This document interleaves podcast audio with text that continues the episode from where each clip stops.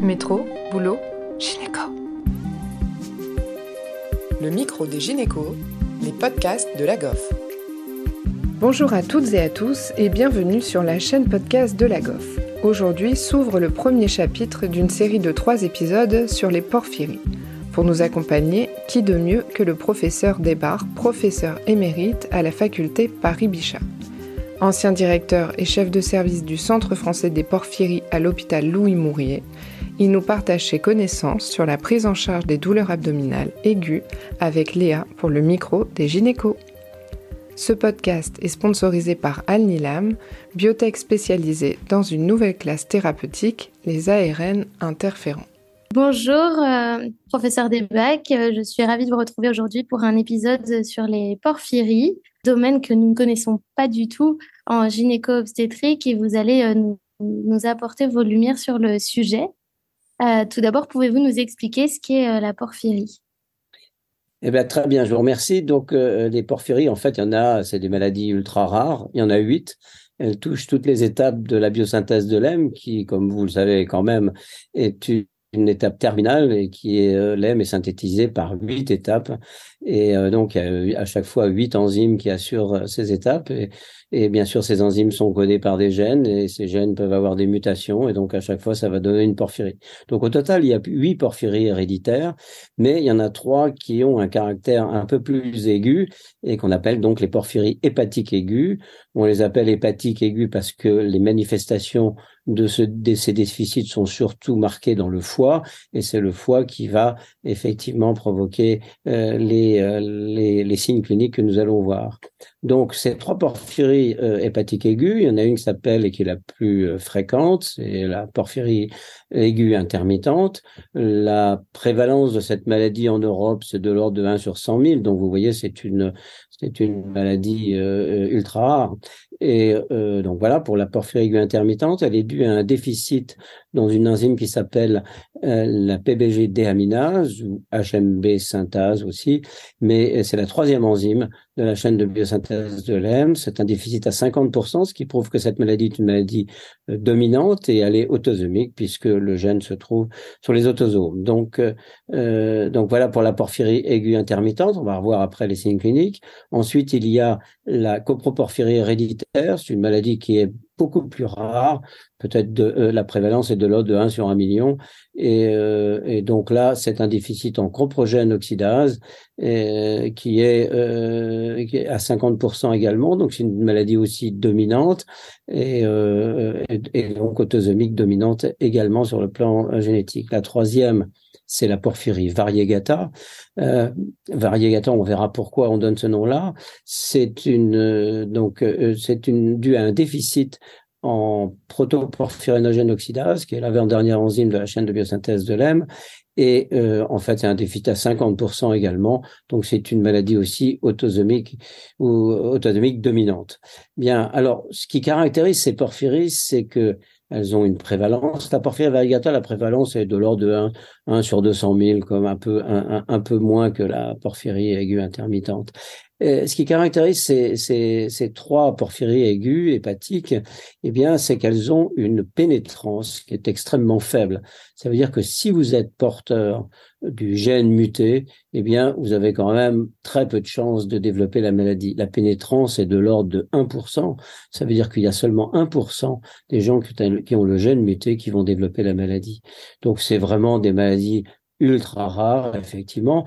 Dans notre fichier en France, pour vous donner un ordre d'idée, nous avons à peu près depuis 74 euh, dans notre fichier 600 familles de porphyrie intermittente et 300 familles de porphyrie variegata et une centaine de euh, coproporphyries héréditaires. Donc, vous voyez, au, tout, au total, ça fait à peu près 1000 porphyries, 1000 familles de porphyries euh, hépatiques aiguës. C'est pas une maladie ultra fréquente, mais ça pose quand même effectivement des problèmes diagnostiques. Alors les signes cliniques de ces maladies, elles sont dominées par un signe qui se rencontre tout le temps, c'est les douleurs abdominales. Euh, c'est des douleurs abdominales qui n'ont pas de particularité, ça touche tout l'abdomen, euh, il n'y a pas de localisation particulière et euh, ces douleurs sont violentes et elles ne cessent pas. À partir du moment où elles ont commencé, eh bien elles continuent. Donc c'est vraiment quelque chose qui va altérer considérablement l'état général de, de, des patients et je vais dire des patientes parce qu'effectivement c'est une maladie qui à 80% va toucher les femmes, à 20% seulement les hommes.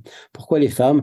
Eh bien, parce que c'est à cause du système hormonal et, euh, et, différent bien sûr de celui des de celui des hommes qui fait que cette maladie est plutôt féminine donc il y a pas c'est pas lié au sexe du tout mais la majorité des patients sont des patientes donc les patientes vont présenter des douleurs abdominales essentiellement et euh, ce qui va les conduire assez rapidement comme c'est des douleurs violentes ça va les conduire assez rapidement euh, aux urgences.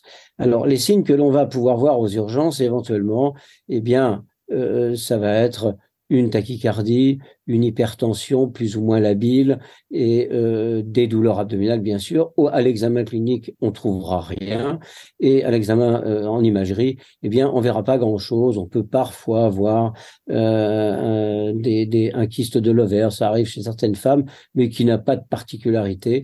En tout cas, euh, euh, à l'imagerie, les trois quarts du temps, il n'y a rien. Il peut y avoir hein, une petite dilatation des, de l'intestin euh, mais c'est c'est pas non plus euh, ultra fréquent.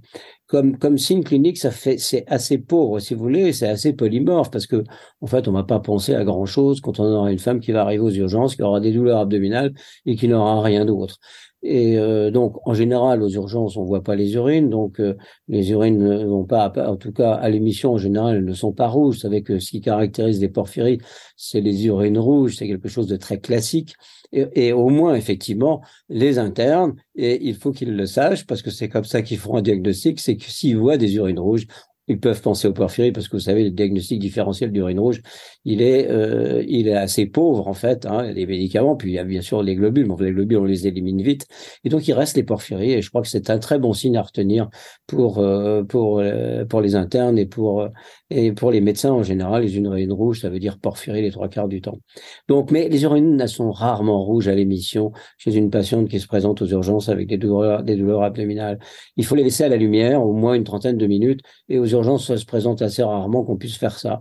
Donc bon, le diagnostic va pas être tout à fait évident euh, à cela. Donc si vous voulez, ce qui va aussi caractériser, eh bien, c'est euh, l'interrogatoire. Et l'interrogatoire peut être important. D'abord, il peut y avoir une, euh, une histoire familiale. C'est pas si fréquent que ça, mais enfin, ça peut toujours être intéressant de le noter.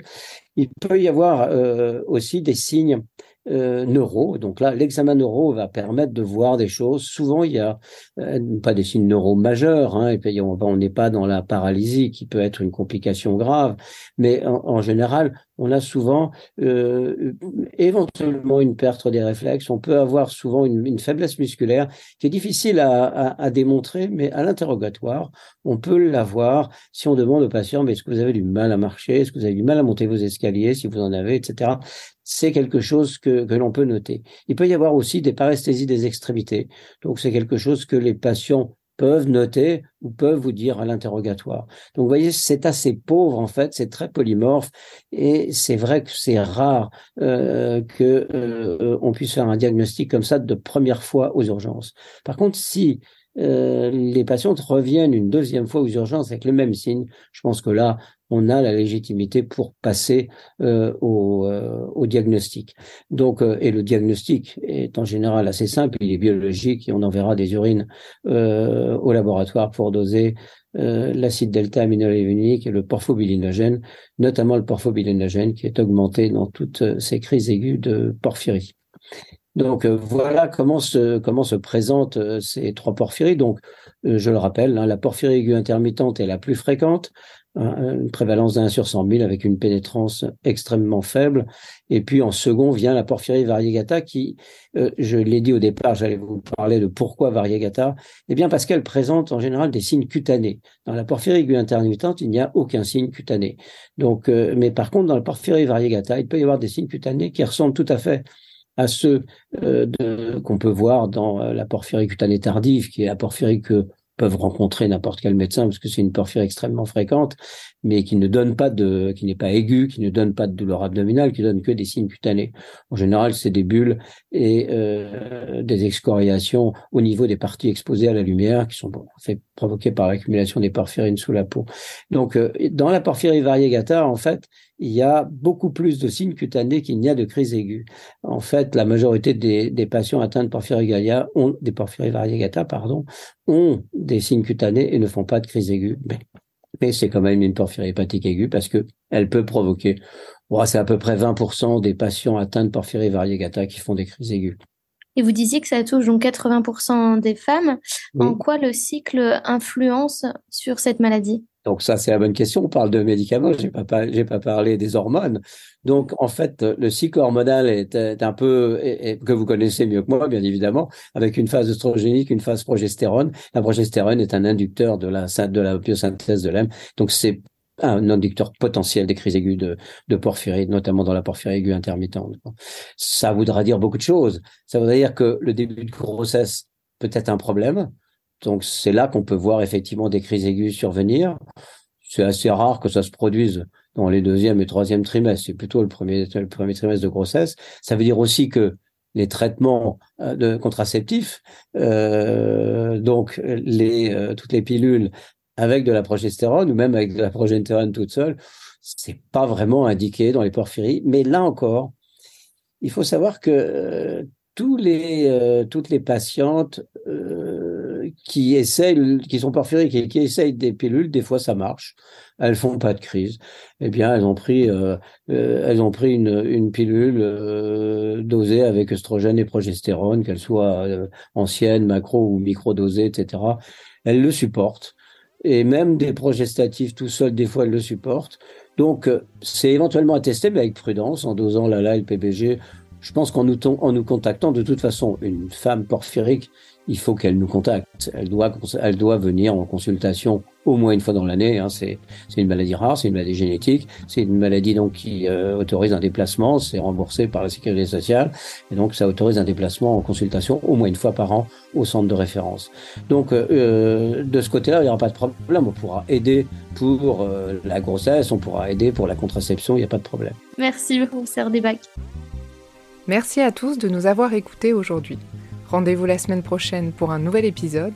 Vous retrouverez toutes les ressources et références de ce podcast dans la description et surtout, n'hésitez pas à vous abonner à la chaîne, à lui accorder 5 étoiles, voire même à en parler autour de vous. Métro, boulot, gynéco.